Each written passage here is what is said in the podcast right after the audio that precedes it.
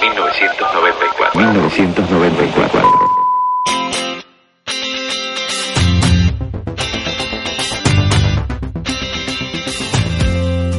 Tironi presenta Un cuarto propio. 25 años de transformación. Hola, eh, bienvenidas y bienvenidos a nuestro capítulo de la serie de podcast Un cuarto propio, 25 años de transformación. Hoy nos encontramos eh, en medio de una crisis social y política inédita para nuestro país, un fenómeno que nos tiene a todos perplejos, con mucho compromiso afectivo, muy, muy pendientes de cada segundo, de cada minuto de lo que está ocurriendo en nuestro país. Eh, y queremos continuar hablando de eso eh, hemos invitado por lo mismo a Elisa Walker, abogada. Hola Elisa. Hola Miguel, gracias por la invitación. Y a Rodrigo Araya, antropólogo, socio de Tironi. Hola Rodrigo. Hola Miguel. Bueno, yo, Miguel Jofré, psicólogo social y socio de Tironi también. Eh, queremos conversar el día de hoy acerca de lo que nos está ocurriendo, poniendo el acento, sin embargo, también en uno de los componentes de este, de esta crisis, de esta, de esta profunda transformación que como sociedad espero estemos eh, iniciando. Eh, y es la discusión acerca de una nueva constitución. Eh, parece ser que es uno de los, de los temas que ha adquirido más fuerza, más vitalidad como parte de esta conversación, pero hay muchos otros temas también que han estado en el centro del debate y que, sigue, que seguirán estando indudablemente como resultado de lo que estamos viviendo. Quería partir planteándoles una pregunta porque hay, un, hay, hay, distintos elementos que han aparecido en estos días en, eh, en esta crisis que ya se extiende desde, digamos, el 18 de octubre a la fecha. Eh, han aparecido, por supuesto, los cacerolazos, han estado las marchas y las manifestaciones, han estado la violencia ejercida eh, eh por, por, por, el Estado en el caso de la violación a los derechos humanos, pero también la violencia que hemos visto contra eh, instalaciones, contra servicios públicos básicos como el metro, contra privados, eh, entre personas. Em, eh, hay muchos muchos más elementos también, pero hay uno de ellos que, que me gustaría preguntarles sobre eso, que es la gran proliferación de encuentros, cabildos, instancias de diálogo ciudadano que en los últimos fines de semana han inundado las plazas. Eh, eh, y los centros de reunión de nuestro país. Eh, partamos conversando de aquello. Eh, ¿Qué les parece, qué te parece, Lisa, el rol que está tomando, que está adquiriendo el diálogo en el marco de esta crisis social que estamos viviendo? Eh, como tú bien dices, ha sido impresionante la cantidad de cabildos autoconvocados eh, o también invitaciones a participar en cabildos que se han desarrollado esta semana. Eh, y creo que mm, tienen el sentido particular de que las personas están saliendo de sus casas para conversar sobre el país. Y eso tiene dos elementos importantes. Primero, estamos conversando con otras personas que no conocemos. Y la persona que no conocemos puede ser desde nuestro vecino, pero que tal vez hace un par de semanas no sabíamos ni cómo se llamaba. Y ahora buscamos sentarnos en algún lugar público fuera de, las puertas de nuestra casa para conversar con ellos y con el sentido de eh, conversar sobre el país. Hay cabildos de distintas cosas, unos que hablan de desigualdad, otros que hablan de nueva constitución, otros que hablan de carencias sociales, económicas, eh, culturales, pero la, el, el sentido de recordar que Chile se construye entre todos y que se construye conversando, creo que está muy bien representado en los cabildos. Rodrigo, ¿cómo lo ves tú? Sí, quería agregar, o sea, un poco de sorpresa con este, esta proliferación de cabildo, pero también como valorar lo que pasó en el gobierno anterior, el gobierno Bachelet, el proceso constituyente, que probablemente, y para hacer desclasificar de entrada, donde Miguel, que conduce este, esta conversación, y yo fuimos parte en el diseño metodológico de la participación, y por supuesto, en su momento, cuando trabajamos en este desafío, el, el, objetivo era generar una conversación que fuera un insumo al sistema político para generar los cambios en este, en este camino que nos propuso la, la presidenta Bachelet.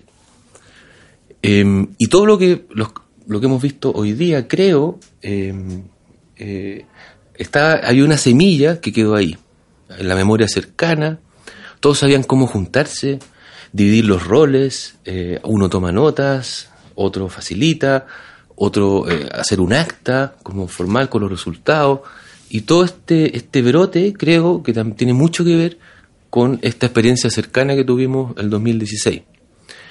Y claro, la gran diferencia es que esto ha sido espontáneo, por lo tanto eh, las preguntas son distintas, es imposible de sistematizar toda esta información, pero tiene un valor en sí mismo, que las personas se interesan por lo público, quieren conversar sobre cómo, cómo vivir juntos y eso tiene un valor tremendo que es parte de este ambiente que se ha generado estas semanas. Elisa, cuéntanos un poquito eh, por qué Chile, a juicio tuyo, necesita una nueva constitución, por qué estos, estos encuentros, estos cabildos, estas conversaciones están llegando a eso como, como resultado, como conclusión central. Yo creo que ahí hay dos elementos importantes. Eh, el primero, como decía antes, el- los cabildos nos recuerdan que Chile lo construimos entre todos y en este minuto tenemos un problema de, deslegitima, de deslegitimidad de la política, pero también de las instituciones. Y las instituciones no se sostienen solas, se sostienen en la medida que nosotros estemos dispuestos a eh, creer que a través de las reglas nos vamos a relacionar mejor como ciudadanos para que cada uno desarrolle sus vidas. Entonces, una nueva constitución creo que nos da un sentido de pertenencia cívico. Nos recuerda y nos obliga a ser parte del proceso en que nos damos cuenta que las instituciones las forjamos nosotros, todos. A pesar de que eso no quiere decir que cada uno va a estar presente en todas las instituciones que se definan, pero sí recordar que las construimos entre todos. Entonces, ese sentido de pertenencia eh, tiene un basado en un espíritu cívico, creo que nos hace bien como país. Pero por otro lado, también es importante eh, recordar no solo el origen de nuestra constitución, que fue una constitución concebida en dictadura, que eso nos la hace particular, porque como ya hemos visto estas semanas, todas las constituciones que han regido en nuestro país han tenido un origen en dictadura y por eso es tan interesante el ejercicio que vamos a empezar a hacer ahora, que por primera vez vamos a construir nuestras reglas eh, con un diálogo democrático y no impuesto eh, por solo por algunos. Em, pero nuestra constitución no solo nació en dictadura y yo creo que eso es un, sello, a pesar de todas las modificaciones que se le han hecho, igual es un sello identitario que sigue presente y que nos pesa como sociedad. Pero junto con eso, eh, la constitución sigue teniendo normas que eh, obstruyen un eh, diálogo político. Muchas han cambiado. Nosotros sabemos que esta constitución se creó con una especie de amarre que resistía a la idea de la política y de la apertura de la discusión política, un amarre que veíamos desde, por ejemplo, los senadores designados, que era como un ejemplo bien evidente de querer eh, marcar una discusión política en el Congreso Nacional, pero hoy en día los quórum mayoritarios que siguen estando vigentes en la Constitución son otra especie de amarre político, porque yo creo que está bien conversar y está bien entender que para construir el país entre todos tenemos que llegar a acuerdos, pero los quórum que definen ciertos temas en nuestra constitución son tan altos que no son concebidos o no fueron concebidos para promover un gran acuerdo, sino que es para, más bien para resistir cambios. Y yo lo tengo como una especie de escudo de fuerza para identificar ciertas materias, como era la modificación a la propia constitución, como son los, la, los temas, por ejemplo, de educación, donde había una intención original de evitar cambios sustantivos. Entonces, creo que estos cabildos y que todo el proceso que estamos viviendo es una especie de maduración política, de madurez política, eh, y que eso nos tiene que hacer volver confiar en la política y que para eso necesitamos una nueva constitución. Uh es interesante lo que dices, sobre todo pensando en, en algunas cifras que estaba, que estaba mirando acerca de cuántas personas se han involucrado en la redacción de las constituciones que nos han regido como país. En el año 1833 hay 36 personas involucradas en su redacción. En el año 1925, 122 personas involucradas en su redacción. Y ojo, en la constitución de 1980 son 12 personas las que están directamente involucradas en su redacción. Eh, ¿Será que en la próxima constitución de Chile participen más personas en esa reacción? ¿Cómo ves el rol del diálogo, Rodrigo, en ese proceso? Bueno, el proceso constituyente de, de Bachelet participaron 220.000 personas.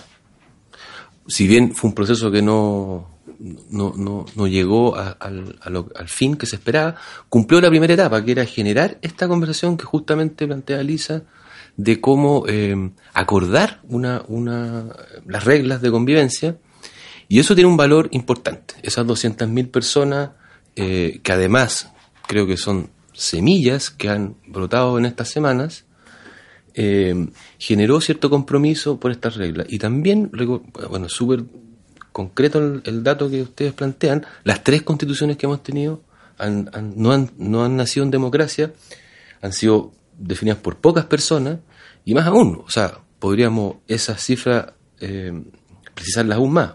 Hombres, abogados, eh, de la élite eh, dominante del momento, por lo tanto, no es una locura decir que nunca hemos tenido un pacto social, un pacto de convivencia. Nunca lo hemos tenido. No es que estemos renovando el pacto, probablemente nunca lo hemos tenido como, como país.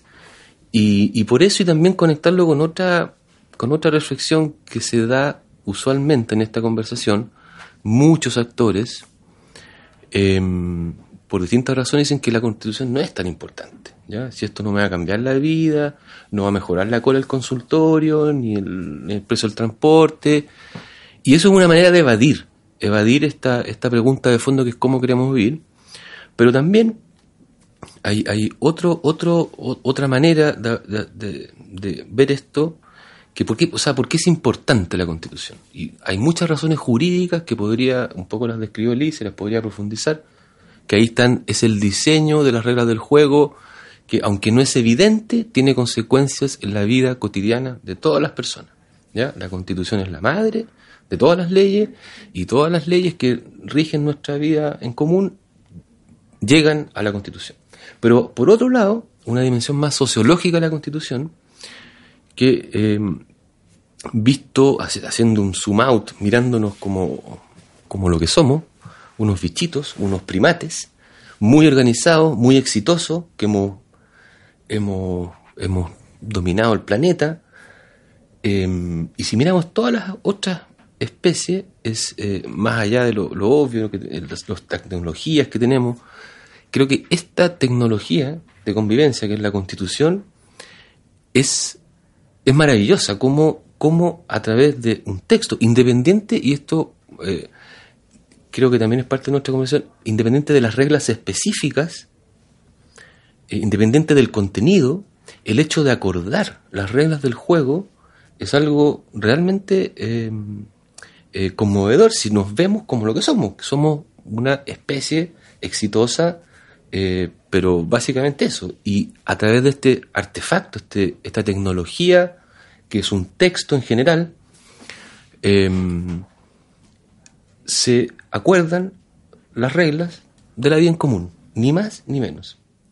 Bien, les recuerdo que, estamos, eh, continuamos la conversación en, en, un cuarto propio, 25 años de transformación.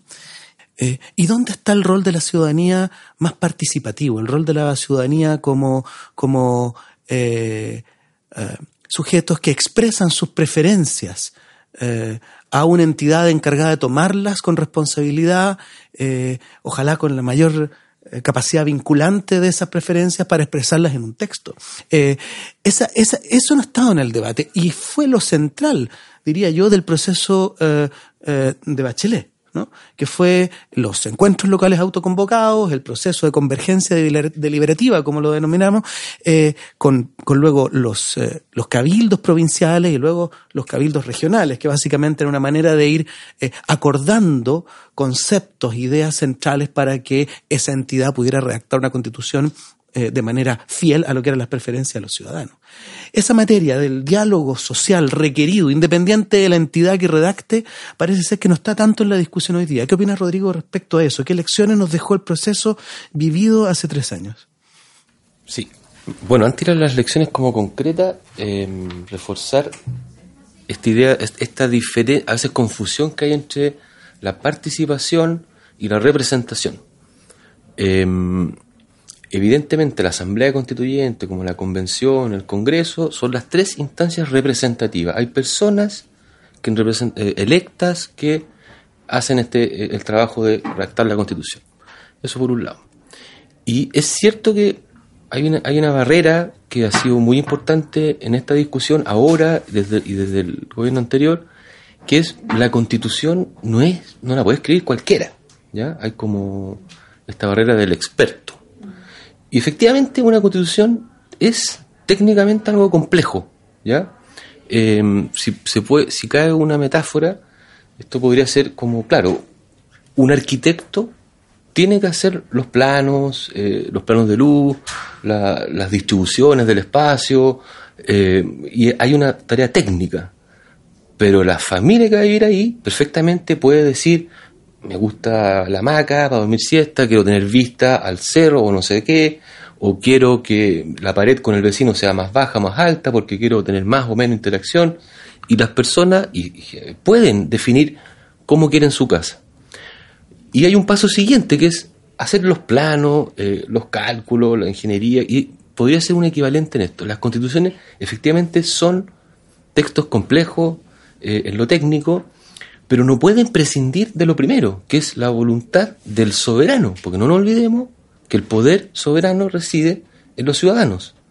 Y este soberano tiene que eh, plantear sus preferencias de cómo, cómo, cómo queremos vivir. Y eso era el objetivo del proceso participativo. ¿Qué, qué lecciones crees tú dejó ese proceso de diálogo? Y tenemos algunos aprendizajes y los podemos compartir, Miguel, porque eh, tú también fuiste parte de este, de este proceso. El primero, creo que el, el primer aprendizaje eh, tiene que ver con el sistema político eh, y, lo vamos a mezclar con algunas anécdotas, pero este proceso, eh, con 200.000 personas participando, hay que recordar que era- no era fácil participar, era bien exigente. Había que hacer hartas tareas, eh, a veces los encuentros duraban mediodía, a veces más, un día entero, o sea, había, había, era, era, era pega, ya, no era, no era llenar un formulario. Entonces, esas 200 mil personas tienen mucho valor porque le dedicaron tiempo, le dieron importancia a esto, y en general, eh, diría que el sistema político miró esto con mucha desconfianza, de todos lados, ¿ya? Dentro del propio gobierno, hay que, hay que ser bien sincero, dentro del propio gobierno no había mucha convicción sobre la participación, porque muchos creían genuinamente que esta es una tarea para hacer entre abogados, en- en- en- en- entre, entre la gente experta. Y, de la oposición también, porque había mucha la oposición de entonces tenía mucha desconfianza, como la ha tenido todo eh, permanentemente con eh, este tipo de cambios.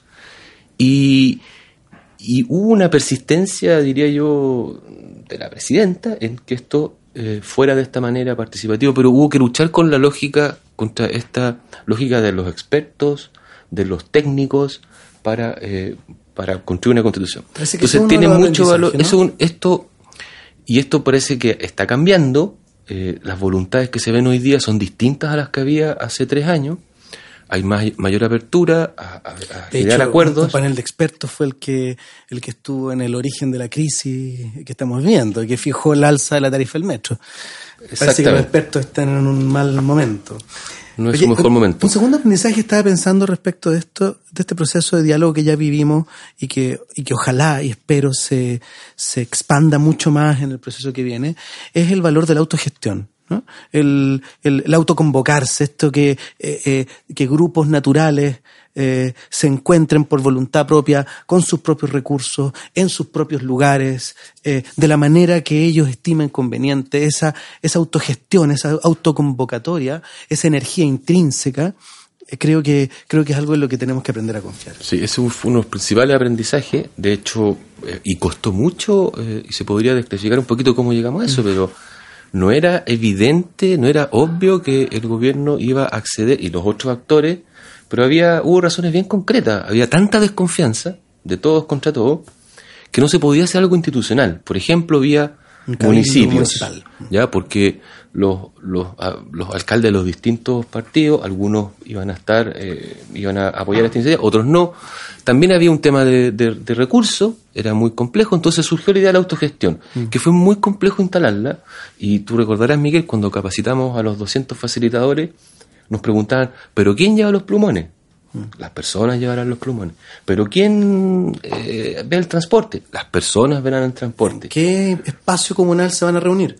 Las personas decidieran. Y costó mucho con los facilitadores eh, eh, que asimilaran esta idea de la autogestión que sorpresivamente, incluso para nosotros que estamos ahí, fue, eh, digamos, tuvo, fue, fue lo que más atractivo del proceso y que fue, de hecho, lo que generó más números de participantes. Hay algo muy interesante también como aprendizaje, para mí al menos, es que en ese proceso rompió una tradición de lo que es la consulta del Estado a los ciudadanos, que es esta, esta instancia en que el Estado convoca a los ciudadanos y les pregunta sus ideas respecto de una materia que tiene que resolver.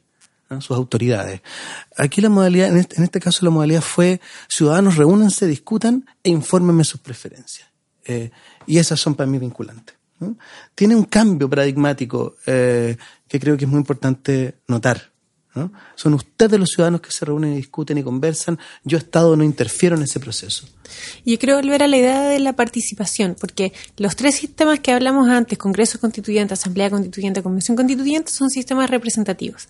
Pero yo creo que la importancia de la participación radica en también los insumos que tú puedes elaborar para entregar herramientas para el trabajo que tiene que cumplir estas instancias. O sea, esto tampoco va a ser una vez elegidos, personas que se van a encerrar entre cuatro paredes y que ya tienen que desconectarse con el entorno para poder resolver, sino que hay que proveer de insumos y tal vez ahí sí hay buenos espacios para pro promover esta idea de, de participación y escuchar distintas voces a través de esa vía. Indudablemente el diálogo parece estar en el centro de lo que está ocurriendo hoy día en el país y de por dónde debiesen ir las soluciones. Para ir terminando, Elisa, eh, ¿qué importancia le atribuye esto al diálogo más allá de la discusión, eh, de la discusión constitucional? Eh, ¿Qué importancia le atribuye al diálogo en las familias respecto a lo que está ocurriendo, al diálogo en las comunidades, al diálogo en las organizaciones, en los centros de trabajo? ¿Qué rol le, le, das al diálogo como manera de, de aprovechar esta energía, esta crisis, para salir robustecidos como país? Eh, yo llevo hartos años trabajando en los temas de diversidad e inclusión. Eh, y creo que la discusión política que estamos teniendo eh, es el desafío más grande para quienes creemos en la diversidad y en la inclusión. O sea, si vamos a respetarnos dentro de nuestra diversidad, eso lleva a un plano político cuando hay distintas ideas. Ese respeto se da a través del diálogo. Si nosotros no somos capaces de escucharnos y estar, escuchar al otro y estar disponible para escuchar también que el otro te escuche a ti mismo eh, y estar con una disposición de buena fe para entender lo que dice el otro eh, y con la intención de construir algo común, eh, esto no funciona. Y yo creo que ese ejercicio no estamos acostumbrados a hacerlo. O sea, confiar en el otro, partir de la buena fe, tener disposición para entender lo que está diciendo y también buscar el espacio para uno transmitir lo que quiere decir, eh, yo creo que es lo que estamos aprendiendo a hacer a través de esta crisis y creo que es una de las grandes fortalezas que se van a generar dentro de la sociedad chilena después de la misma. Aprendamos a conversar, hay que atreverse a conversar y hay que aprender a conversar. Parece que estamos recuperando una empatía, una socialidad media perdida, ¿no? Uh -huh. eh, una oportunidad para eso. ¿Qué opinas tú, Rodrigo, para ir terminando? Eh, sí, muy, muy, muy alineado con estos aprendizajes. Quería agregar otro que creo que es bien fundamental, un poco lo, lo insinuó Elisa.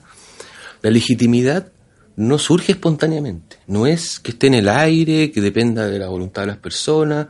Hay mecanismos de construcción de legitimidad. Y otro aprendizaje importante del proceso constituyente eh, de Bachelet fue esta idea de de gobernanza abierta y colaborativa. Es decir, me refiero a mecanismos de distribución de poder para generar reglas, eh, reglas y, y, y, cierta credibilidad a todas las pequeñas decisiones, porque, y eso fue el Consejo Ciudadano Observadores, donde había gente muy diversa, probablemente podría sido más diversa aún, pero combinaba expertos constitucionales, con líderes sociales, con deportistas, líderes de opinión, eh, músicos, y ese, eso que fue muy, fue recibido con mucha extrañeza cuando se lanzó, ese, ese, ese es un mecanismo eh, que era distribuir poder, porque el gobierno cede eh, la observación y el generar los marcos del debate a este órgano externo, autónomo y con gente muy distinta y la mayoría eh, opositores. Entonces, ese tipo de iniciativa, ese tipo de mecanismos son los que ayudan a construir legitimidad. No se puede esperar que esto llegue solo, brote espontáneamente. Bien, muchas gracias. Muy interesante la conversación. Vamos a llegar hasta aquí. Los voy a dejar a todas, a todos invitados a, al próximo capítulo de este podcast. Estamos en un, por cierto, les recuerdo, en un cuarto propio, 25 años de transformación. Veremos eh, y espero participemos todos de las transformaciones que, que se están gestando. Muchas gracias por escucharnos. Chao, Lisa. Chao, Rodrigo. De 1994. 1994.